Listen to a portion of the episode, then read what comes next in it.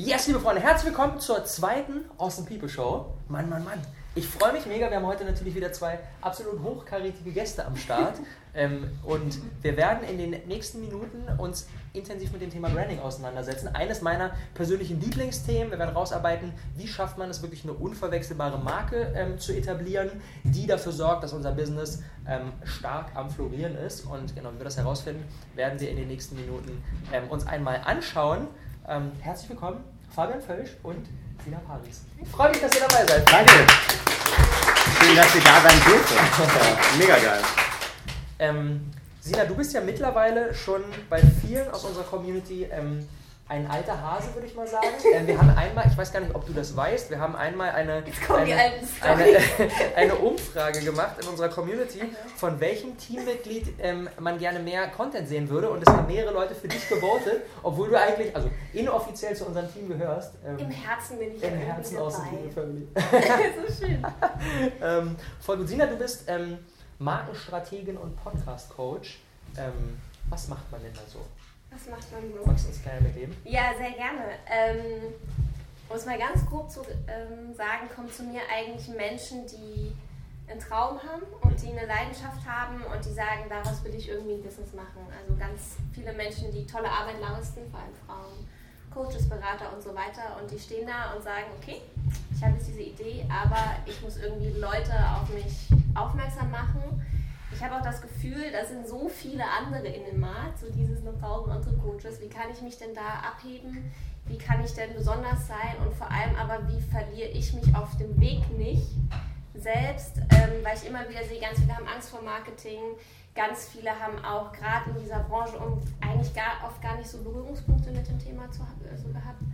Und ich helfe diesen Menschen eigentlich erstmal Klarheit zu finden für die Marke, so auch so einen Fahrplan zu entwickeln, wie man starten kann und eben speziell auch, jetzt ist so das Thema Podcasting da, ähm, durch meine eigene History sozusagen, dass ich sage, ähm, die Welt braucht nicht noch mehr schlechte Podcasts und, ähm, ähm es, ja, das ist ein guter.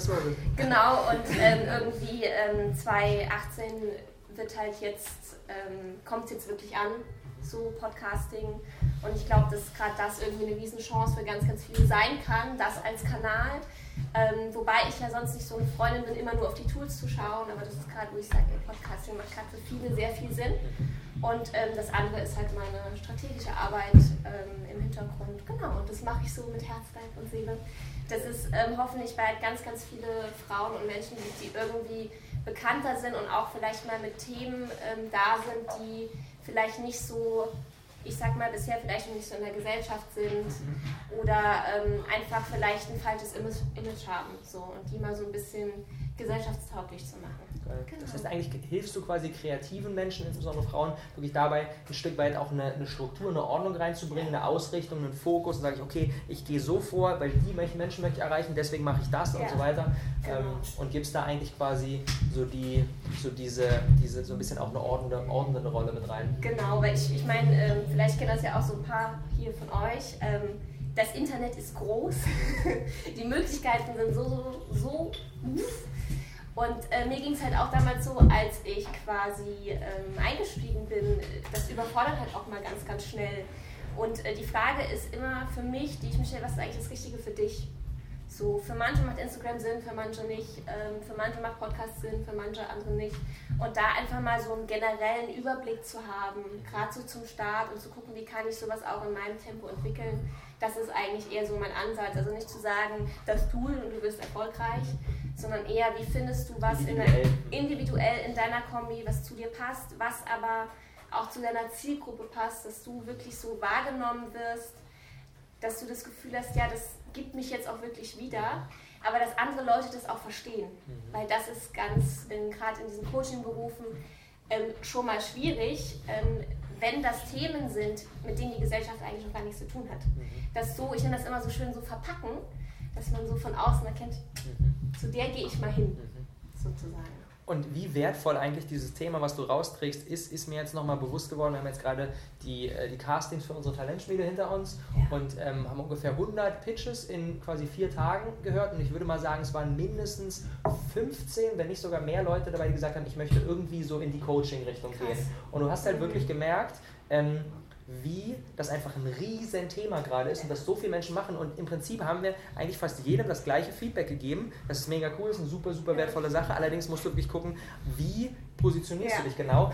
Wie soll deine Marke aussehen? Welche Menschen sprichst du an? In welcher Situation? Ja. Weil so dieses generelle Coaching-Thema halt fast ein Stück weit überlaufen ist und du dann eigentlich jeden Einzelnen dabei unterstützt, so seinen ganz persönlichen Ansatz genau. ähm, an dieses Thema zu finden. Genau, ich nenne das immer so schön diesen, diesen Fingerprint. So jeder Mensch ist irgendwie auch mit so einem Fingerabdruck geboren und ich glaube, dass man sowas auch in eine Marke geben kann. Von sich selbst, aber natürlich auch smart zu sein und gucken, was, was will auch der Markt. Also irgendwie nur Ego fahren ist irgendwie nicht. Aber ich setze eigentlich immer ähm, im Innen an, von innen nach außen arbeiten. Ähm, genau. Und das ist, was ich so mache, so den eigenen Fingerprint so reinarbeiten. Das werden wir heute machen. Ja. Ich freue mich drauf. Schön, ciao. Und wir haben noch einen zweiten Gast. Fabian, jetzt hast du lange gewartet. Sehr spannend gewesen. Ja. Ich habe schon viele Gemeinsamkeiten gefunden und fand ja. ein sehr spannender Ansatz. Ähm, du bist unschwer zu erkennen. Ähm, Branding. Brand, von, da, direkt genau. quasi heute passend zum Thema alles richtig gemacht.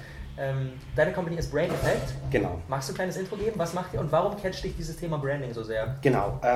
Also ich habe mich eigentlich schon fast ähm, ja, vor zehn Jahren angefangen, mit dem Thema Branding zu beschäftigen mhm. und ähm, bin jetzt äh, Gründer der Marke Brain Effect, ähm, beziehungsweise ähm, Geschäftsführer auch. Und bei Brain Effect geht es ganz darum, dass wir Menschen helfen wollen durch Performance Food, wie wir sie nennen, also die Nahrungsergänzungsmittel, Lebensmittel, Sportlernahrung, die mentale Leistungsfähigkeit zu verbessern. Mhm. Das ist unser Ansatz. Also alles rund um besser konzentrieren, mehr Energie, besser schlafen, also alle die wichtigen Faktoren, die uns helfen, unser eigenes Ziel zu erreichen. Ähm, meine Branding-Vergangenheit ist aber schon ein bisschen äh, länger her. Und zwar, ich habe ähm, früher Sport gemacht, dadurch kommt auch dieser Sportfokus bei Brain Effect. Ähm, habe dann aber ganz nicht in Leistungssport nicht ganz geschafft, halt viele Verletzungsprobleme gehabt. Was für ein Sportart? Ähm, sieht man mir gar nicht mehr richtig an, aber Diskus habe ich mal gemacht. Also mal mit Robert Harting zusammen trainiert, ja und so weiter. Ja, war eine sehr spannende Zeit. Aha. Hatte damals halt ein Problem und zwar, ich hatte sehr viele Rückenprobleme. Das ist auch der Grund dann, warum ich mich angefangen habe mit dem ganzen Thema Biohacking heißt ja mittlerweile. Also damals bei mir hieß es eigentlich nur, wie komme ich schmerzfrei durch den Tag eigentlich mehr zu beschäftigen und zu versuchen, zu überlegen, wie Ernährung, aber auch wie gleichzeitig Verhaltensweisen Einfluss auf meinen Körper haben. Das war der Start in den ganzen Bereich Biohacking. Ähm, wie gesagt, die ähm, ja, Profikarriere hat nicht 100% geklappt. Habe dann ganz normal BWL studiert, habe dann als Unternehmensberater für eine große Strategieberatung weltweit gearbeitet, viel Branding gemacht, also große Konsumgüter Konzerne beraten. Ähm, wir haben zum Beispiel, glaube ich, einen gemeinsamen Kunden haben wir gerade im Vorgespräch entdeckt, eine, Aviation, also ein Luftfahrtunternehmen gemeinsam beraten. Viel Industrie auch gemacht, ähm, immer sehr stark marketingorientiert. Ähm, bin dann in den Berliner Bereich reingegangen, habe das eine oder andere Startup mit aufgebaut, auch dort wieder Marketing gemacht. Und jetzt Brand Effect, wo halt all diese Erfahrungen sowohl aus dem sportlichen Kontext, Biohacking, aber auch Branding eingeflossen sind und wo wir jetzt gemeinsam mit jetzt, äh, ich glaube, heute haben wir die 27. Person eingestellt, ähm, gemeinsam sozusagen versuchen, ähm, all das rauszutragen, um Leute helfen, ihre Ziele zu erreichen. Umso mehr freue ich mich heute auch hier zu sein, um halt vielleicht auf eine andere Art und Weise den Leuten zu ermöglichen, ihre persönlichen Ziele zu erreichen, nämlich bei der Markenbildung beim Branding. Stark, stark, stark, stark. Und würdest du sagen, dass das Thema Branding wirklich einen, einen enormen Anteil daran hat, dass Brain Effect einfach sich. Wann habt ihr gestartet? Ist jetzt auch noch gar nicht alt. Eineinhalb Jahre, ja. Eineinhalb Jahre, muss ich mir vorstellen. Ähm, dass das sich so schnell so gut entwickelt hat? Total. Also ähm, wie gesagt, Branding war schon immer eine Thematik für mich und ich glaube, ähm, du hast gerade angesprochen, wir leben in einem, in einem, Umfeld, wo das Internet, wo man so viele Marken hat, so viele Unternehmen hat, die reinkommen. Wir haben so viel, äh, in der BWL spricht man immer von einem saturierten Markt, halt sehr fragmentierten Markt. Es gibt unglaublich viele Player, die alle Fitnessprodukte verkaufen mhm. wollen. Schon mal draußen tausend Fitnessprodukte, tausend Produkte zur Lebensoptimierung. Und da rauszustechen, wahrgenommen zu werden, eigentlich beim Kunden, das ist extrem schwierig und dafür braucht man eine Marke. Weil eine Marke hat immer zwei Gründe, dass sie existiert. Ein Grund ist, sie hilft bei der Differenzierung, das heißt, ich kann mich von jemandem abheben und sie hilft bei der Identifizierung. Das heißt, äh, mein Lieblingsbeispiel ist, ähm, wir haben gestern äh, Strategiefrühstück bei uns im Unternehmen gehabt. Heißt das so? Ja, Strategy Breakfast heißt es bei uns, Geil. genau. Also Essen und äh, Strategie. Das klingt nicht verkehrt. Eine schöne Kombination und ähm, vorher eingekauft. Und dann waren wir im Rewe und wenn man in Rewe geht und Marmelade kaufen möchte, mhm. dann geht man da durch diese 10 Meter äh, des, des Ganges und sieht 100 verschiedene Marmeladen da draußen. Und warum soll ich mich für eine dieser 100 verschiedenen Marmeladen entscheiden? Und ich gehe trotzdem zu der einen Marmelade. Warum? Weil ich sie kenne. Weil ich weiß eigentlich, okay, da, ich habe einen Trust. Also ich, ich Da glaube, dass die was, Marke, was du, was du weißt. was ich kenne halt, ja, ich weiß ganz genau, die ist zuckerfrei oder hat wenig Zucker zumindest oder weniger Zucker als andere, ist von mir aus Bio oder wie auch immer. Und ganz genau darum geht es beim Branding. Die Identifizierung zu schaffen und in diesem riesen Regalwand vor tausend verschiedenen Marmeladen dort präsent zu sein und äh, so präsent zu sein, dass ich sie in dem Fall gekauft habe. Und darum geht es äh, bei dem Thema Marketing. Und das hat uns natürlich auch beim Thema Brand Effect enorm geholfen. Und da hat anscheinend im äh, Marmeladenregal jemand was richtig gemacht. Korrekt, der eine oder andere, ja. Spannend. Wie, ähm, dadurch, dass das jetzt bei dir ja auch noch gar nicht so lange her ist, Mhm. magst du uns einen Einblick geben, wie ist denn eigentlich, weil äh, ich glaube, ich glaub, dass, dass, wir, dass das Thema Branding wichtig ist, darüber müssen wir nicht Mhm. wirklich diskutieren, aber ich glaube, viele sitzen jetzt da und fragen sich so, was bedeutet das denn jetzt konkret? Wie mache ich denn sowas? Wie ist die Marke Brain Effect entstanden? Ist Mhm. das wirklich so ein, so ein zwei Monate lang äh, Strategie-Breakfast jeden Ja. Morgen und wirklich planen Ja. und so und so und so weiter und so fort? Oder ist das Ja. wirklich, was finde ich cool, machen wir mal, tweaken Mhm. oder Mhm. gib uns mal einen kleinen Einblick. Also ich kann natürlich nur von uns sprechen und ich bin persönlich jemand, der sehr ähm, analytisch an solche Sachen rangegangen bin. Also ich bin Unternehmensberater, der steckt da irgendwie dann doch durch und ähm, ich bin auch gleichzeitig, ähm, hab ich noch gar nicht erzählt, bin, bin FH-Dozent für das Thema Branding und Uni-Dozent für das Thema Branding und habe da natürlich diese bisschen diese akademische Vorprägung da. Das heißt, unser Approach war im Vergleich zu vielen anderen, der auch erfolgreich sein kann, wohl bemerkt, sehr, sehr analytisch. Also wir haben uns überlegt, okay, ähm, ich gemeinsam mit dem Investor, wir möchten das Thema mentale Leistungsoptimierung in Deutschland auf die Agenda bringen. Das war unser Ziel. Das heißt, wir haben erstmal mit dem ähm, Start with Why angefangen. Ja? Guter, guter TED Talk. Also warum sollen wir überhaupt als Brand existieren? Und haben dann ähm, von da ausgehend ähm, fünf Schritte durchgemacht, können wir später gerne nochmal drüber sprechen, über die einzelnen, äh, und haben das wirklich ähm, innerhalb von einem Prozess von zwei bis drei Monaten ganz ähm, sozusagen strategisch, analytisch die Marke aufgebaut und uns überlegt, wer sind eigentlich unsere Kunden, was ist unser Ziel mit der Marke? Wie können wir uns positionieren? Wie muss so eine Markenidentität eigentlich auch sein? Und wie können wir konsistent entlang der kompletten Bereiche vom Branding, Social Media, über die Verpackungen, über dann später der kompletten Markenwahrnehmung, aber auch zum Beispiel im Recruiting. Eine Marke ist auch wichtig für das Recruiting von Mitarbeitern. Eigentlich diese ganze Vision, die wir haben, zum Leben erwecken. Das ist bei uns ein sehr, sehr analytischer Prozess gewesen. Drei Monate ungefähr.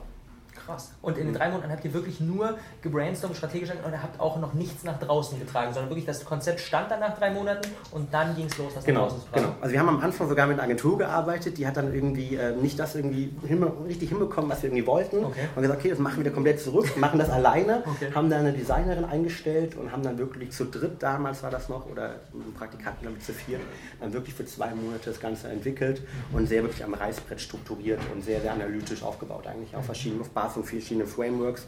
Und ich bin großer Neuromarketing-Fan und ähm, wir haben dann sehr viel aus dem Neuromarketing genommen, das transferiert.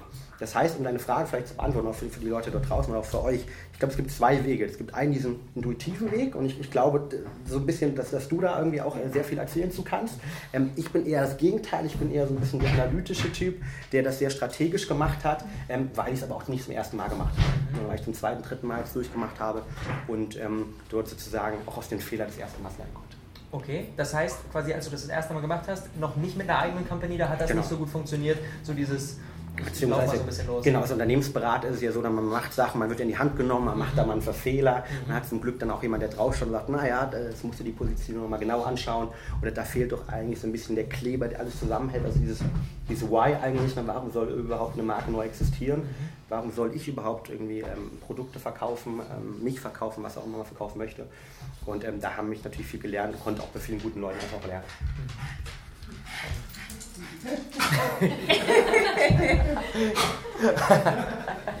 Sina, magst du uns einen kleinen Einblick geben, wieso, äh, Fabian hat es gerade angeschnitten und du hast genickt, ähm, wie ist ein Stück weit dein Ansatz, wenn, ähm, wenn es darum geht, so eine Marke zu entwickeln? Mhm. Wenn jetzt jemand zu dir kommt und sagt, so Sina, ich habe da eine Idee, ich würde da gerne was machen, ich will Coach werden. Ja. So, so, wie, gehst du, wie gehst du vor, um so eben diese Einzigartigkeit rauszustreichen, die ja, und das finde ich auch so spannend an dem Thema Branding, insbesondere wenn man es auf Personen, auf Personal Branding ähm, ähm, überträgt. Jeder Mensch ist ja von sich alleine erstmal schon mal komplett verschieden als wie alle anderen Menschen. Und es geht im Prinzip für mich darum, das, was eh schon da ist, ein Stück weit in das, was wir nach draußen tragen, reinzugeben. Wie gehst du da konkret vor? Wie erkläre ich das jetzt? ähm, ich finde das sehr interessant, was du gesagt hast, weil ähm, jetzt zum Beispiel aus meiner, wie sagt man, Berufsgeschichte her, ähm, ist mir aufgefallen, dass ich zum Beispiel in Design Thinking in den Agenturen irgendwann auch Tools kennengelernt habe, die mhm. das erklären, was ich irgendwie so gemacht habe. Okay. Ähm, was ich eigentlich immer erstmal mache, ich gucke mir diesen Mensch an und spüre erstmal, wie wirkt denn dieser Mensch auf mich. Mhm. Also ich hatte schon sehr, sehr früh ähm, ein Talent, eine Gabe, wie auch immer, ähm, Menschen nicht unbedingt zu verurteilen, sondern Menschen erstmal so zu sehen, wie sie sind mhm. und zu gucken, wie wirken die. Mhm. Und äh, wenn du zu mir kommst und wir die Marke entwickeln, was ich immer das Allerwichtigste finde, ist, dass es mit dir übereinstimmt. Weil, wenn wir nämlich ähm, jetzt, wenn ihr zum Beispiel ein Produkt verkauft, dann ist das Produkt ja, das ist eine Tasse. So, und die kannst du dann verkaufen. Passt sogar bei den Farben, ne? So, mhm. super. ähm, zu mir kommen viele Leute, die sind eigentlich ihr eigenes Produkt. Mhm. Und wenn es dann zum Verkauf geht, geht es auch ganz stark darum, wenn ich das jetzt verkaufen möchte. Und verkaufen ist jetzt vielleicht für viele so ein Begriff, den vielen vielleicht nicht gefällt. Ich sage eher immer überzeugen, mhm. Leute begeistern dann ist es ganz wichtig, dass ich da hinten dran stehe. Dass ich das Gefühl habe, das bin ich und dafür kann ich auch wirklich stehen. Weil ganz oft sehe ich, dass da so eine Hemmung ist von, ey, wenn das nicht ich bin, dann habe ich so, eine, mhm. so einen inneren ähm, so Widerstand, so einen Widerstand weil ich das Gefühl habe, nee, das mhm. ist aber eigentlich nicht gar nicht das, was ich transportieren will. Oder auch so Sachen, äh, das sind eigentlich gar nicht meine Kunden. Also ähm, wir reden erstmal ganz, ganz viel darüber, immer, äh, wie stellst du dir überhaupt dein Business vor? ähm, aber auch mit welchen Menschen möchtest du zusammenarbeiten. Und dann, sage ich mal, fange ich an, das Stück für Stück immer weiter zu, zu modellieren und dann gucken wir, okay, Produkte, Name und es formt sich eher daraus. Und äh, meistens geht es immer eigentlich darum, Entscheidungen zu treffen. Mhm. Also zu sagen, äh, wenn du Coach bist, ganz grob, Business Coach, Beziehungscoach, Ernährungscoach, so, so mal die groben Sachen. Und wenn man dann sagt, okay, Beziehungscoach, okay, was für ein Beziehungscoach? Für Singles, für, ähm, also für Alleinstehende, für Pärchen und dann, dann gehe ich da immer, sage ich mal, tiefer und weiter, bis man sozusagen irgendwann was gefunden hat, wo, wo die Leute sagen, ja, damit kann ich mich identifizieren. Mhm. Und das Ding ist, ich habe da keinen Prozess. Das ist individuell, weil manche kommen, die wissen die Zielgruppe schon. Die wissen genau, ich will genau das und das für die Zielgruppe machen. Mhm. Manchmal kommen Leute, die sagen, ah, ich sind eigentlich Kunden da, und irgendwie passt das zusammen, aber ich weiß noch nicht, was es ist. Mhm. Und ähm, deshalb gehe ich immer dahin, ähm, zu gucken, was eigentlich da ist. Und äh, dann arbeite ich von diversesten Seiten mit dem, was gerade gebraucht ist. Also ähm, es sind natürlich, ich habe so ein paar Eckpfeiler-Tools, die immer wieder kommen. Darf ich da ganz kurz reinspringen? Hast du einen Tipp für jeden, der jetzt sagt, okay, ich ähm, wird da jetzt erstmal versuchen, alleine ein bisschen irgendwie Ordnung reinzubringen? Hast du irgendwie einen, einen Tool, eine Fragestellung oder irgendwie so, wo, in, wo man sich selbst ein Stückchen näher in Kontakt kommen kann mit dem, was eigentlich mich einzigartig macht? Mhm. Ich glaube, was halt total wichtig ist, ist, dass man ähm, sich selbst hinterfragt. Ein gutes Tool ist einfach mal zu fragen, äh, andere Leute, was schätzt du denn an mir? Mhm. Weil das sehen wir ganz oft nicht. Krass, ne? Ja. Robert, mir immer Leute gesagt, Tina, du bist empathisch. Und du, ja. Ist ja jeder. Dass das eigentlich das ist, was, was es äh, auch meine Arbeit ausmacht, ja. Das musste ich auch erstmal so ein bisschen checken. So. Mhm. Oder Tina, du bist kreativ. Ja, ich weiß, danke. Mhm. Ähm, also da mal einen Spiegel zu finden und ganz oft ist es auch so dieses, welche Leute kommen denn sowieso schon? Mhm. Also manchmal Leute, die vielleicht schon nebenbei angefangen haben zu coachen, zu gucken, was ist denn schon da? Und ich arbeite total gern mit Nicht-Kommunikation. Also ich finde immer, wenn man nicht weiß, wo es hingeht, immer zu fragen, was will ich nicht. Mhm. Wer ist mein absoluter Hasskunde? Was finde ich total doof in meiner Branche? Ähm, was finde ich doof, was alle anderen Coaches machen? Was nervt mich da? Was mache ich eigentlich anders? Mhm. Weil dann kommst du irgendwie dahin, ähm, was bin eigentlich ich? So, und wie, was ist eigentlich auch, es hat auch viel mit innerer Haltung zu tun und innerer Meinung zu tun. Und ähm, da ist eigentlich diese Nicht-Kommunikation ähm, für mich immer so ein ganz gutes Tool, um zu, zu rauszufinden, was will ich eigentlich machen. Mhm.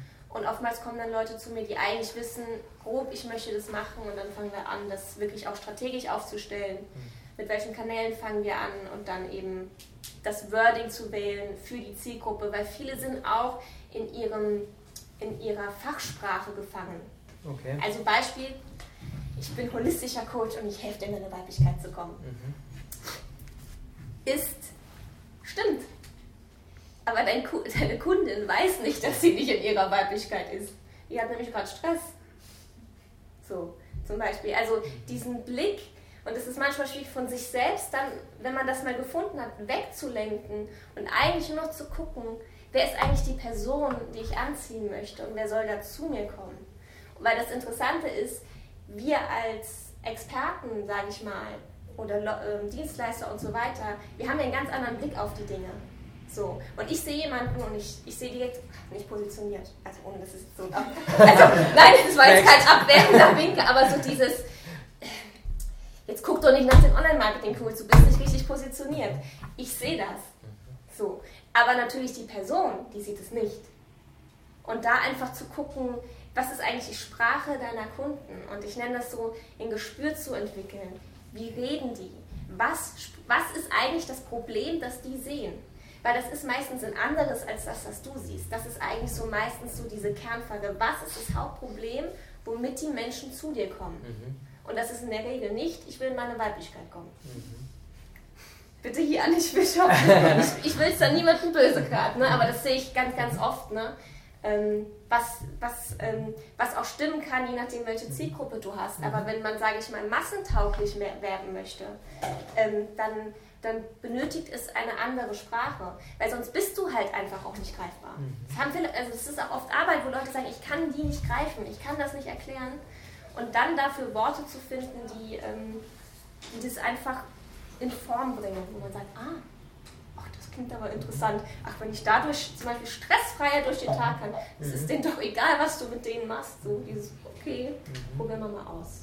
Was ich, da, was ich da so ein bisschen rausgehört habe, und das finde ich extrem wertvoll, auch das Thema Feedback, um ein Stück weit zu schauen, ähm, wie spricht eigentlich mein Lieblingskunde, den ich erreichen ja. möchte. Aber was ich extrem wertvoll finde, ist, das Feedback erst im zweiten Schritt einzuholen und nicht, weil wenn wir sagen, okay, was willst du denn, dann sagt jeder irgendwas komplett unterschiedlich und denkt, okay, was mache ich denn jetzt von dem? Das ist eigentlich der erste Step, ist zu schauen, ähm, was ist eigentlich die, was, was die Unterstützung, was der Support, was der Wert, den ich geben möchte. Und dann, wenn wir den klar haben, basierend auf dem, was Richtig. bei uns am Start ist, dann gehen wir raus und holen uns das Feedback, um zu gucken, wie sprechen wir genau die Leute genau. an. Genau, und wer, wer, ist diese Person, die das braucht? Mhm. Weil sonst, ich nenne das, ist, ist, das ist so das Herz der Marke und das ist wie so ein Fundament, auf das mhm. du baust. Und wenn du das nicht klar hast, dann ist, dann, dann ist das wie beim Haus, dann wackelt das irgendwann. Und dann probierst du hier und da und da. Und das ist, das ist auch überhaupt nicht, ähm, das ist auch ein Prozess. Also man, das, das ändert sich. Das, also ne, man guckt auch immer wieder. Ähm, weil sonst bist du wie so ein Fähnchen im Wind und das ist dann auch so Trends mhm. und hier und dann, dann merkst du, dann fängst du an, dann guckst du auf die Konkurrenz. Was macht denn die Konkurrenz? Dann fängst du an, die alle anderen Coaches anzugucken. Dann fängst du an, die nachzumachen. Und dann hast du aber es geht ja darum, das zu machen, was du bist. Mhm. Und da einfach erster Schritt immer zu dir kommen, gucken, wer du bist. Und wenn das fix ist, dann ähm, verpacken und dann mal wirklich strategisch schlau Zielgruppe, ähm, Markt gucken und so weiter und so weiter. Ja. Fabian, was würdest du sagen, wie viel Prozent Fabian Völsch ist in Brain Effect? Oh, das ist eine gute Frage. Ähm, ich glaube natürlich ein relativ großer Anteil. Mhm. Wir sind natürlich unterschiedlich, also finde ich super spannend, auch wie ihr es jetzt organisiert habt. Zum einen sehr produktorientiertes Branding halt, markenorientiertes, unternehmensorientiertes Branding und dann genau das Gegenteil, eher personal-orientiert, also eine Eigenmarke. Und ähm, natürlich verkörpere ich die Marke und da ich die Marke ja aufgebaut habe, enthält die ganz, ganz viel von meinem, von meinem ähm, Mindset, von meinen Werten, die du gerade angesprochen hast. Oder von dem irgendwie, was ich eigentlich da draus tragen möchte. Mhm. Und deshalb enthält, glaube ich, die Marke schon ähm, 90, 95 Prozent meiner persönlichen Werte, damit ich mich damit auch identifizieren kann. Nichtsdestotrotz entwickelt sich die Marke natürlich auch weiter. Mhm. Die entwickelt sich weiter mit jedem Mitarbeiter, der hinzukommt, der irgendwie auch Teil der Marke wird. Mhm. Mit jedem Kunden, der die Marke nach draußen trägt, wird sie irgendwie weitergetragen. Und deshalb ist das, was du gerade gesagt hast, unglaublich wichtig. Man braucht dieses Fundament unten. Ich nenne es gerade die Marken-DNA. Man braucht dieses Why. Warum möchte ich eigentlich was machen? Wie mache ich es, wofür stehe ich und vor allem, was sind meine Werte. Und das versuchen wir. Und bei uns ist zum Beispiel, dass wir sagen, für uns entsteht High Performance, was ja viele Leute draußen möchten, immer wenn man das richtige Maß an Stress hat, aber auch die Regeneration ist Teil des Konzeptes. Heißt, man muss auch regenerieren. Und bei Spitzensport, die haben es verstanden halt, ja, LeBron James, der schläft zehn Stunden. Ähm, jeder weiß, dass der Muskel eigentlich in Ruhephasen wächst. Und deshalb versuchen wir das mit, äh, mit reinzubringen in die Marke, was natürlich sehr stark mein persönlicher Anteil ist, weil ich da familiär sehr vorgeprägt bin. Mhm.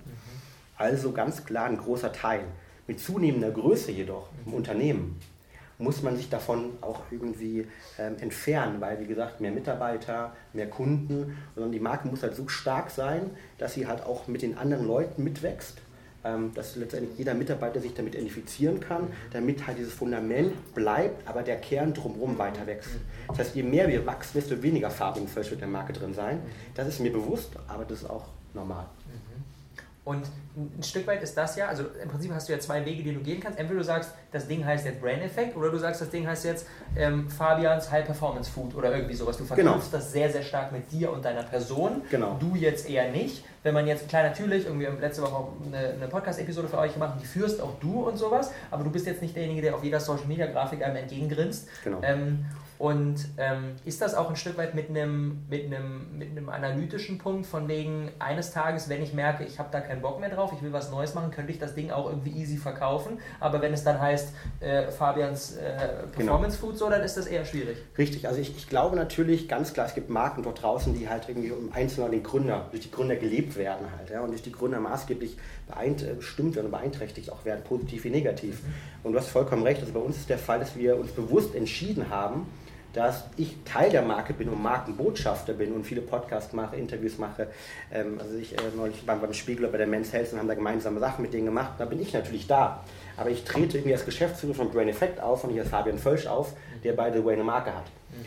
Und das Ziel ist natürlich ganz klar, dass ich glaube, ab einer gewissen Größe, und wir haben da große Ambitionen, sagen wir es mal so, in dem Kontext glaube ich wirklich nicht, dass ich alleine die Marke tragen könnte irgendwann noch auch. Ähm, das geht, ähm, kann, kann gehen, amerikanische Beispiel, so Bulletproof zum Beispiel, ähm, ist, glaube ich, ein gutes Beispiel, dass es auch funktionieren kann.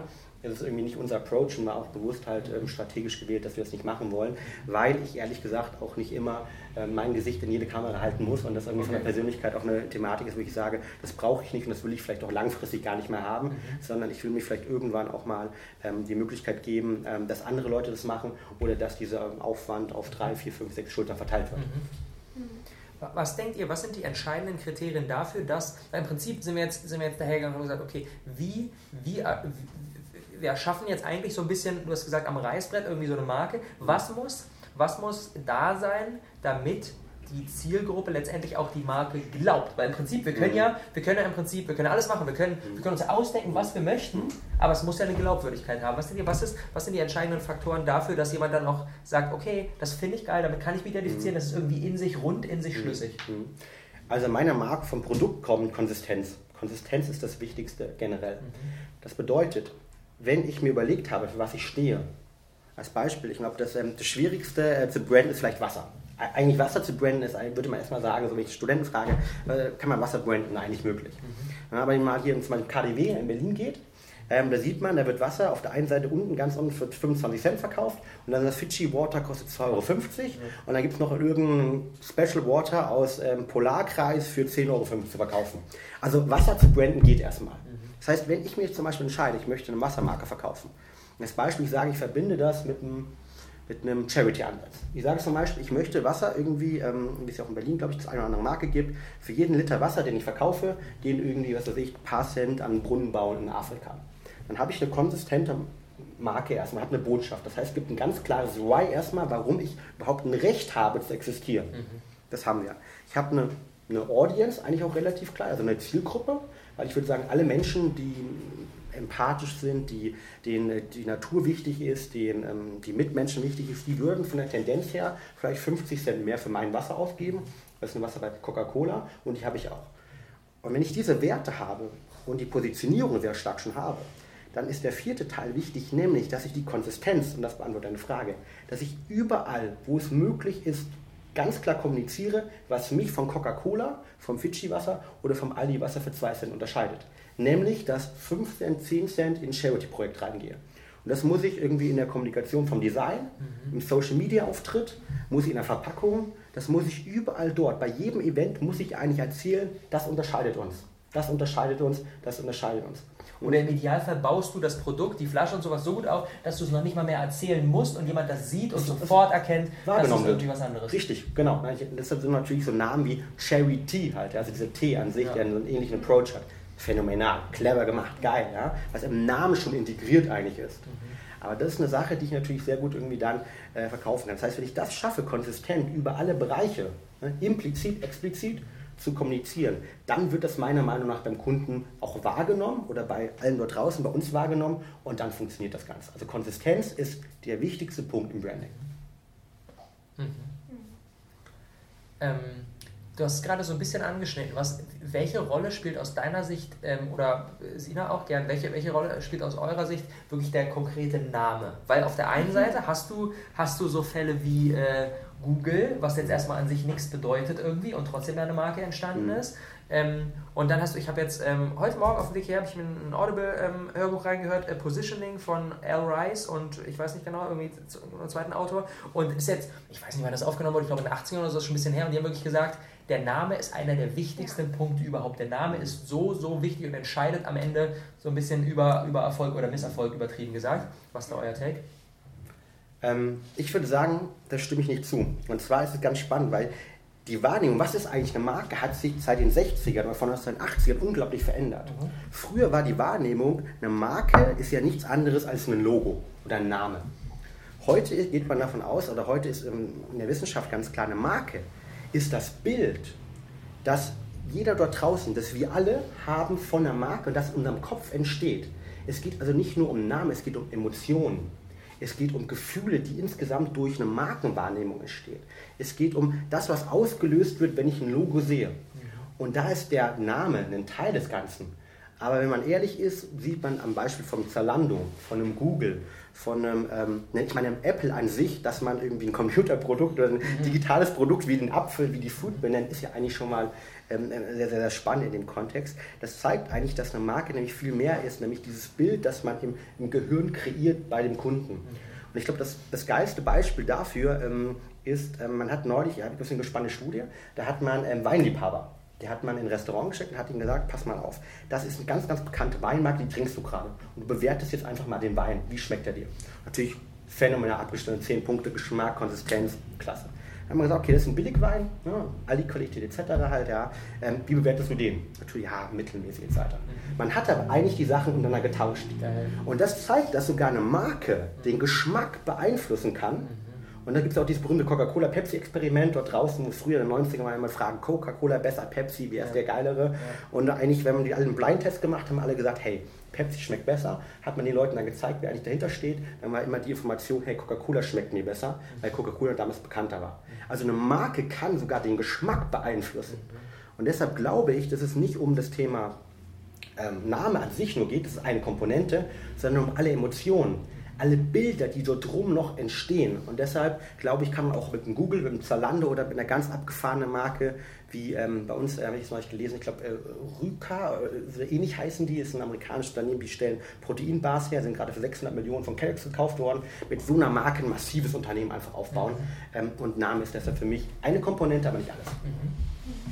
Wie, wie, ist das bei dir, insbesondere wenn es auch um Personen geht? Bist du, bist du dann Befürworter davon, wirklich jetzt die, einfach den eigenen Namen zu nehmen, weil der eigene Name halt erstmal schon mal ein Name ist? Oder eher von diesem, ich, ich nehme einen Namen, der irgendwie noch besser mein Produkt, meine Dienstleistung, mein Angebot beschreibt? Also ich glaube, dass, ähm, was, was du gesagt hast, alles richtig mit den Emotionen. Ich glaube aber auch, dass Namen nach wie vor totale Kraft haben. Mhm. Denn ein Name macht Dinge konkret. Mhm. Und ähm, ich halte mich halt in einem Feld um, wo oftmals viele Dinge unkonkret sind. Und zum Beispiel, ähm, ich nehme einfach mal, keine Ahnung, du bist Beziehungscoach und du bietest das Liebeskummer-Coaching an. Dann ist vielleicht dein, dein Name der Marke dein eigener, aber dein Wording in der Marke ist total wichtig, um zu kommunizieren, was du eigentlich tust. Mhm. Und ähm, du hast gerade Charity und so zum Beispiel angesprochen. Ich finde auch die, die Entscheidung, mit welchem Namen man nach draußen geht, ist total essentiell. Also Beispiel ähm, heiße ich Petra Müller oder heiße ich ähm, dein Liebeskummer-Coach. Ist eine ganz essentielle strategische Entscheidung.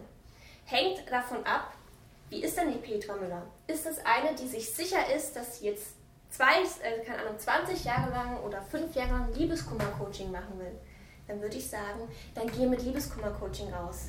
Weil von außen direkt sichtbar ist, was du tust. Wenn du deinen eigenen Namen holst, dann ist es meistens nicht sichtbar. Kann aber auch funktionieren. Vor allem. Und das ist immer, deshalb ist immer individuell und ähm, deshalb Namen ganz viel Kraft und gerade das Wording, das reinzuarbeiten, ähm, wichtig. Und vor allem, ich finde auch, wenn du deinen eigenen Namen verwendest, ähm, lädt dich das ein Stückchen ein, unkonkret zu sein. Weil in deinem eigenen Namen im Prinzip alles drin sein kann. Also bei deinem eigenen Namen bekommst du nicht so schnell ein Gefühl von irgendwas stimmt da gerade nicht, wenn du, ich biete das und ein bisschen hiervon und ein bisschen davon, ja, bin ja alles ich, ist ja klar. Genau. Und wenn du jetzt aber sagst, ich bin Liebeskummer-Coach, dann ist sofort für dich klar, alles klar, das passt rein und das passt nicht rein. Und ich glaube, der eigene Name ist kann dann stark sein, wenn wir schon ein ganz gutes Gespür für so ein Branding-Thema ja. haben und trotzdem ohne diese, diese, diese, diese Force von außen, quasi dadurch, dass wir einen, einen externen Namen geben, trotzdem konkret in unserer Spur bleiben können. Total, genau. Ich will vielleicht noch zwei Sachen ergänzen, die, die glaube ich, ganz spannend und wichtig sind. Zum einen, ähm, wo du vollkommen richtig bist, Sina, ich glaube, es hängt auch sehr stark vom Kanal ab. Mhm. Wenn ich jetzt Podcaster bin als Beispiel und ich nur mit den Namen meine Stimme habe, kein, oder schwierig ist, ein Logo zu verbreitern, ja. dann brauche ich natürlich einen eingehenden Namen halt, äh, wie weiß ich, Lebenshelden oder wie auch immer. Wenn ich jetzt natürlich ein Produkt auf den Markt bringe, das bei DM steht, ähm, wo ich die Verpackung eventuell habe, wo ich die Möglichkeit habe, über, über eine Bildsprache, über eine Designsprache, über Strukturen viele Sachen mehr mitzugeben, dann ist es, glaube ich, nochmal ein ganz großer Unterschied. Ähm, und der zweite Punkt ist natürlich, wenn ich ein Produkt habe, muss ich mir meine Marke sichern lassen. Das ist ein ganz wichtiger Punkt. Und da fängt es natürlich schon an. Halt. Wenn wir heute mal rausgehen, ich meine, warum heißt ein Zalando und Zalando? Weil es eine der wenigen Namen war, die weltweit noch verfügbar waren und man sich jede Domain sichern lassen hat können. Okay, und ich glaube, eines der wichtigsten Themen heute ist, wenn man wirklich eine Marke gründet, man sollte erstmal irgendwie ähm, sich anschauen, welche Marken sind in diesem Bereich schon registriert gibt es ja verschiedene Register halt auch. Ähm, in Deutschland zum Beispiel kann man das Unternehmensregister gehen, kann man Google, kann man Markenresearch machen und überhaupt mal schauen, ob der Name, den ich haben möchte, mhm. überhaupt noch frei ist. Mhm. Weil sonst habe ich mir das Problem erst recht, wenn ich irgendwann mal eine Größe erreicht habe, dass dann irgendjemand sagt, ja, sorry, so nicht. Ich habe mir da die Marke irgendwie vor zehn Jahren äh, gesichert und jetzt bitte zahl x Euro, ähm, weil du meine Markenrechte genutzt hast und gleichzeitig ähm, per einstweilige Verfügung wirst du die Marke halt nicht benutzen dürfen. Und das müssen wir natürlich vermeiden. Das heißt, der erste Schritt sollte auch immer ein Markenprozess sein, ähm, sich zu schauen, ist die Marke belegt, hat die irgendjemand registriert? Mhm. Erst recht, wenn ich europaweit schon denke, hat die in Europa jemand registriert, nicht nur in Deutschland, mhm. für meinen Bereich natürlich. Und dann zu sagen, okay, ähm, wenn das gibt es eine Domain, gibt es andere Möglichkeiten, weil das ist natürlich sehr, sehr wichtig im ganzen Prozess. Und das reduziert dann fairerweise, glaube ich, schon heutzutage leider einen Großteil der Marken, die noch, die das nicht mehr frei sind und keine noch Domain haben und so weiter. Dadurch kommen dann so Namen wie Vuga, Zalando oder alle anderen zustande. Mhm. Spannend. Ähm, würdet ihr sagen, dass das, was ist quasi, wenn, ähm, wenn der Markenname so ist, dass, sagen wir mal, vielleicht in einer komplett anderen Branche oder in einem ganz anderen Bereich etwas ähnliches gibt? Also müssen wir zwangsläufig, wenn wir jetzt Brand Effect heißen, jemand googelt nach Brand Effect, müssen wir die ersten ganzen Treffer haben? Ähm, du meinst es jetzt von der Marketingperspektive, ist das erstrebenswert? Mhm. Also strebenswert ist es natürlich definitiv. Also erstmal von der Markenanmeldung mhm. ist es nicht nötig. Das heißt also, wenn man Marken anmeldet, die sogenannte NITSA-Klassen, mhm. und da muss man, die sollte man sich anschauen. Zum Beispiel für, für Lebensmittel gibt es eine Klasse. Für äh, Personal Training gibt es auch eine Klasse. Da kann man das später gerne mal verlinken, irgendwie drunter ist ganz wichtig, sollte man sich anschauen. Und wenn ich zum Beispiel ähm, eine Marke Lebenshelden als Beispiel, ja, ähm, kann ich äh, wenn da eine angemeldet ist im Personal Coaching, dann kann ich trotzdem eine Lebensmittelmarke rausbringen, okay. wenn da noch keine drin ist. Mhm. Weil je spezifischer ich werde bei der Markeneintragung, desto eher kann ich mir sicher sein, dass diese Marke auch später nicht angreifbar ist. Mhm. Das ist ganz wichtig. Mhm. Um deine Frage mit dem Marketing, mit dem ähm, Standpunkt oder mit der Präsenz, ähm, die zu beantworten, na klar macht es Sinn, dass ich letztendlich ähm, für die Marke schon oben ranke. Und deshalb auch ist es natürlich sinnvoll, eine möglichst Unique-Marke zu haben wo wir zum Problem zurückkommen, wenn ich irgendwie ähm, eine Marke nehme wie ähm, ja, Lebenshelden oder Liebeskummer und eben noch neu anfange, ist die Wahrscheinlichkeit, dass ich ganz vorne oben bei Google ranke, die Wahrscheinlichkeit, dass ich mir ein Instagram-Profil äh, suche, das noch nicht belegt ist, und andere Sache relativ gering. Und deshalb tendieren heute sehr, sehr viele Gründer eigentlich dazu, ausgefallene Markenkonstrukte zu nehmen, weil das die einzige Möglichkeit ist, wirklich auf einem Reißbrett eine Marke aufzubauen, die noch nicht in keinster Weise ähm, belegt ist. Mhm. Und ja auch vom Kopf noch nicht assoziiert ist. Ich glaube, das ist halt auch ein Punkt. Ne? Ja. Im Prinzip bist du ja auch ein Stück weit eingeschränkt, wenn du, wenn du, oder wenn auch nur, wenn auch nur, es können ja auch im Prinzip nur Teile deiner Marke mit irgendeiner Assoziation verknüpft sein, was dann wieder irgendwie teilweise nachteilhaft bei dir reinspielen kann. Ne? Also ich glaube, das ist mega wichtig, sich, wenn wir irgendwas haben und dann mal mit der potenziellen Zielgruppe zu sprechen, mhm. was ist ein Stück weit deine erste Assoziation. Aber es gibt auch so Studien dabei, wo einfach wie wirklich einzelne Buchstaben wirken, finde ich auch mega interessant irgendwie. Dass wenn du jetzt, wenn du jetzt im Prinzip alles, ne, wenn du jetzt irgendwie viele so K und T irgendwie so mhm. harte Laute, dann hast du irgendwie so ein, dann wirkt das irgendwie äh, dynamisch und, ähm, und so ein bisschen bold und sowas. Und wenn du jetzt eher so Ls und Ms und Ns, dann ist das eher, ähm, dann ist das eher irgendwie weich und das sollte man, glaube ich, sich auch einfach bewusst machen. Ähm, passt das zu den Leuten, die ich erreichen möchte? Fühlen die sich einfach vom, von, ich glaube, das kann man dann gar nicht so im Kopf sagen, sondern es ist eher so ein Gefühl, ist das stimmig, passt das, ist das harmonisch so? Genau, also da gibt es ganz viele Möglichkeiten. Da gibt es auch wieder Möglichkeiten, das irgendwie sich vorher damit zu beschäftigen. Also zum Beispiel im Design gibt es ganz klare Richtlinien, dass Menschen, die zum Beispiel, oder wenn ich, anders gesprochen, wenn ich ein Produkt verkaufen möchte, das eher balanceorientiert ist, das eher sozusagen sich an Menschen richtet, wo es um einen Ausgleich geht, was Gesundes zum Beispiel, halt äh, was Natürliches vielleicht, also sprich ein Bio, ähm, eine Bioriegel als Beispiel. Dann muss ich das irgendwie anders bewerben und nutze eine andere Bildsprache, eine andere Formsprache und andere Farben als dass ich die zum Beispiel verwende, wenn ich zum Beispiel einen Sportwagen vertreiben will. Nicht umsonst sind die meisten Farben beim Porsche, die gekauft werden, sind rot und schwarz. Warum?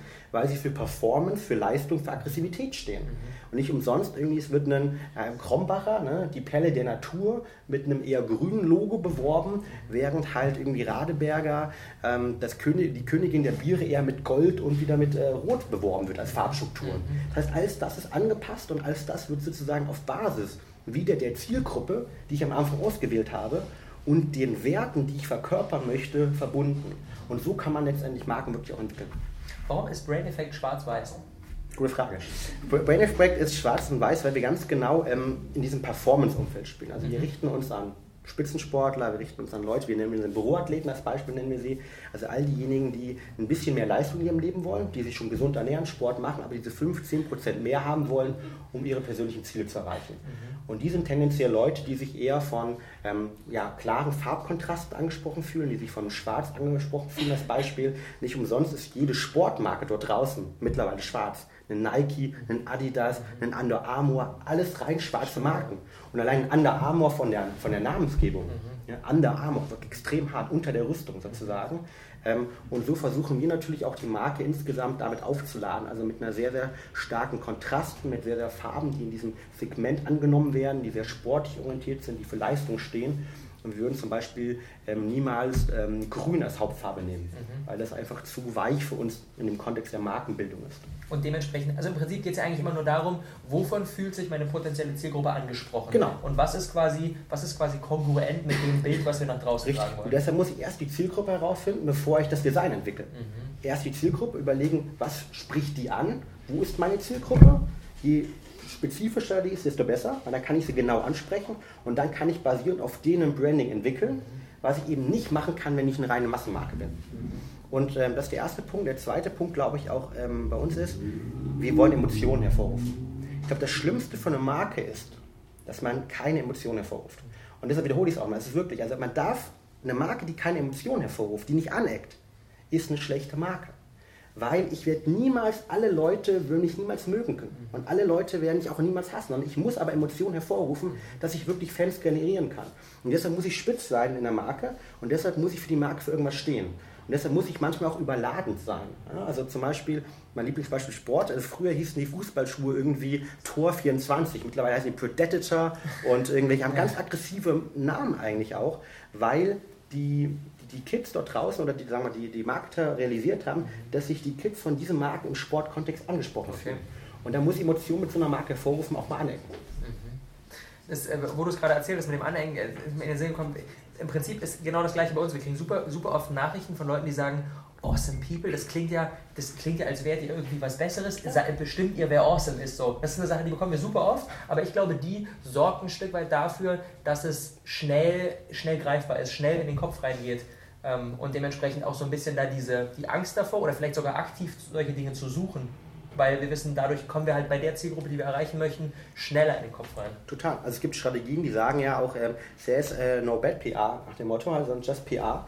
Und es gibt auch wirklich Strategien, dass man bewusst aneckt mit äh, Kampagnen. Mhm. Und natürlich mein Lieblingsbeispiel dort draußen ist äh, True Fruits, also der Smoothie-Hersteller, ja, der irgendwie, glaube ich, die krassesten äh, Sachen macht und die natürlich wissen, dass sie einen Shitstorm, äh, Shitstorm bekommen, wenn sie irgendwie da Samenstau draufschreiben halt, ja. So, und einen Chiasamen bewerben. Ja. Und das ist natürlich klar. Und das ist natürlich klar, dass dann irgendwie auch dort irgendwie morgen die Presse draufkommt und dann die, die Klopper mit irgendwie verschiedensten Sachen bekommen. Und dann haben sie das irgendwie mit, ähm, wir machen die Grenzen auf in Österreich gemacht, damals so Thematiken halt, ja, und haben da irgendwie eine schwarze Flasche gezeigt, ja. Natürlich wissen die das, was da passiert. Es wird halt bewusst genutzt halt, ja, und es ist vor allem wiederum konsistent, weil es konstant durchgezogen wird und weil es den Gründern scheißegal ist, das Wort, aber es sind wirklich geil, ich zitiere jetzt einfach nur, ähm, weil er sagt, ich will diese Emotionen hervorrufen und dafür steht die Marke und wir nutzen das, um bewusst anzeigen. Und ähm, ich glaube, die, die, freuen sich wahrscheinlich, ich habe ihn mal kennengelernt, er meinte, die freuen sich natürlich mega, wenn sie dann Samenschau draufschreiben und denken, okay, hoffentlich nimmt es jemand und dann die nächsten Morgen halt ja irgendwie alle mit Zeitung schreiben darüber und genau, das, genau wollen, und ja? ist das feministisch, ist das nicht feministisch und so weiter und die freuen sich halt darüber, dass alle Leute so darauf reagieren. Das kann man natürlich auch bewusst nutzen. Mhm. Muss halt zur Marke passen. Mhm. Insbesondere in einem, und das ist ja auch sehr, sehr spannend, insbesondere in einer Branche, wo es eben noch nicht so diese starken polarisierenden Marken gibt, ne? weil normalerweise Saft aus der Flasche ist halt Total. Saft aus der Flasche, so, ja. ne? Genau, richtig. Und da musst du ja irgendwie auf, auffallen, da musst du was anderes sein und musst irgendwie dargestellt werden. Mhm. Deine Marke, wie gesagt. Nee, ich, Wolltest du reinspringen? Nee. Ja, ich würde gerne was dazu ja. ergänzen, ja, ja. So, ähm, weil ich glaube, jeder merkt gerade, dass so eine Marke schnell super komplex werden kann. Mhm. Aber eigentlich ist es ganz einfach. Also ihr müsst euch jetzt nicht, wenn ihr anfangt, irgendwie darüber Gedanken machen. Wie kann ich einen Shitstorm auslösen? Sondern Erst, erstes Takeaway genau. sagen. Oder es geht einfach, glaube ich. also, also im Grunde hat, hat dieses ganze Marketing und Markebilden eigentlich einen Zweck, dass wenn man auf dich draufschaut und wenn man, wenn ich sage, wenn man auf dich draufschaut, heißt, wenn man auf deine Website kommt, wenn, wenn man auf deinen Instagram-Channel geht, egal wo du bist, dass man sieht, wer ist das? Was macht die? Was habe ich davon? Warum soll ich da hingehen? Also im Grunde sowas wie, was ist deine Berufsbezeichnung? Was sind deine konkreten Angebote? Und all das, alles andere außenrum, das kommt da irgendwie mit, aber das ist halt erstmal der Kern. Weil ich glaube, diese ganze Emotion, das ist total wichtig und das ist auch das, warum die Leute dich dann auch irgendwann feiern. Und warum die Leute dann sagen, hey, mit denen identifiziere ich mich so. Die, das ist un, total ähm, wichtig. Aber um dann mal auch back, also back to basics zu kommen, erstmal ist immer, welches Problem löst du? So, welches Problem löst du? Ja, bist du Finanzberater? Bist du Coach? Bist du das? Und das einfach erstmal ganz, ganz, ganz, ganz, ganz, ganz klar hinstellen und dann anfangen, sage ich mal, die Marke immer weiter auszuschmücken. Und das ist auch ein Prozess, also wie du sagst, ne, ihr macht High-Performance-Produkte. Punkt. So, weiß jeder, was irgendwie gemeint ist. Und ich glaube, das ist erstmal, gerade wenn man so eine Marke anfängt zu entwickeln, sich wirklich darauf zu fokussieren, wer bin ich, was kann ich und vor allem, was hat mein Kunde davon. Immer wieder zu denken, was hat mein Kunde davon? Was bringt denn das, wenn er bei mir kauft? Mhm. Warum soll der bei mir kaufen? Und warum kauft er bei mir und nicht woanders? Und allein wenn ich das weiß, dann weiß ich mehr als 90 Prozent. Mhm. Weil die meisten sind sich darüber nicht klar. Und das dann einfach stringent, sage ich mal, und wie du sagst, konsistent zu kommunizieren. Und erstmal wissen, warum, ähm, was macht meine Arbeit zum Beispiel überhaupt wertvoll? Du, du hast ganz viel davon gesprochen, welche Berechtigung hat die Marke. Ich nenne das gern, was macht deine Arbeit eigentlich wertvoll? Warum kommen Menschen zu dir? Und das auch mal selbst zu checken. Ich glaube, das ist ganz, ganz, ganz, ganz essentiell, dass es nicht ein aufgebauschtes, irgendwie, ich stülp da jetzt mal was drüber Ding ist, mhm. sondern Marke zu sein bedeutet, eine Haltung zu haben und eine Meinung zu haben und diese Meinung einfach ganz klar zu kommunizieren, seine Produkte ganz klar zu kommunizieren und da einfach, ähm, genau, stringent zu sein und diese Klarheit auch für sich zu finden. Das ist, glaube ich, so das, das Essentielle. Und dann kann man ganz, ganz viele geile, tolle äh, Sachen machen. Und dann ähm, fängt es auch richtig an Spaß zu machen, weil dann kannst du anfangen zu spielen, wenn du das einmal fix hast. Sozusagen. Was ich dann auch einfach so, es ist diese Klarheit zu bekommen, aber vor allem dann halt auch die Klarheit zu behalten. Also ja. ich merke das, ich, mhm. im Prinzip, je weiter sich das entwickelt, je größer das wird, desto größer werden ja die Möglichkeiten. Dann kannst du auf einmal dies machen und dann machst du ein Brain-Effekt-Event äh, und dann machst du das und dann bringst du noch Klamottenlinie raus und so weiter und so fort. Und dann ist halt auch dieses, ich, ich, es gibt halt auch Stories, wo irgendwie dann die Brands so, so gehypt wurden, dass sie auf einmal gesagt haben, okay, wir packen jetzt auch unsere Brands auf, unsere Brand auf überall drauf. Bestes Beispiel ist Ed Hardy, irgendwann gab es dann Ed, Hardy Klopapier und sowas alles. Und dann irgendwann fand es halt keiner mehr geil, weil es halt einfach komplett overused war glaube, das ist halt auch ein wichtiger Punkt zu bedenken. Genau, vor allen Dingen beim Wachstum. Also ja. beim Wachstum glaube ich gerade, wenn man wirklich ein Unternehmen hat und wenn man irgendwie, äh, man will mehr, man will mehr Produkte und so weiter. Und das ist halt wirklich dieses Riesenproblem einfach in einem Wachstumscase diesen Fokus zu behalten halt. Ja. Also dieses, äh, ich finde es toll, dass wir so oft darüber gesprochen diesen Fokus, dieses Why, dieses Grund am Anfang zu haben, äh, wie man es immer nennen möchte. Und den zu behalten ist ganz, ganz, ganz schwierig. Mhm. Erst recht, wenn man über Produkte wächst, aber auch über Mitarbeiter wächst. Also wir hatten es, glaube ich, im Vorgespräch eben schon mal. Ähm, je mehr Mitarbeiter ich habe, desto schwieriger ist natürlich dort auch immer wieder diese Marken-DNA einzupflanzen. Voll. Wie, das wie macht ihr das konkret? Ja, lustiger, wir haben heute äh, einen Kommunikationsworkshop gemacht, irgendwie. Ähm, hier Patrick, äh, Patrick äh, lacht gerade, äh, wo es ganz genau darum immer ging, dass wir uns überlegt haben, dass wir diese Konsistenz, die ich gerade gesprochen habe, dass wir immer ganz klar sind, dass wir adressatengerecht kommunizieren und eigentlich immer wieder jeden neuen Mitarbeiter, jeden ähm, neuen Praktikanten ganz genau sagen, okay, das ist unsere Botschaft so kommunizieren wir das Ganze und das müssen wir letztendlich machen.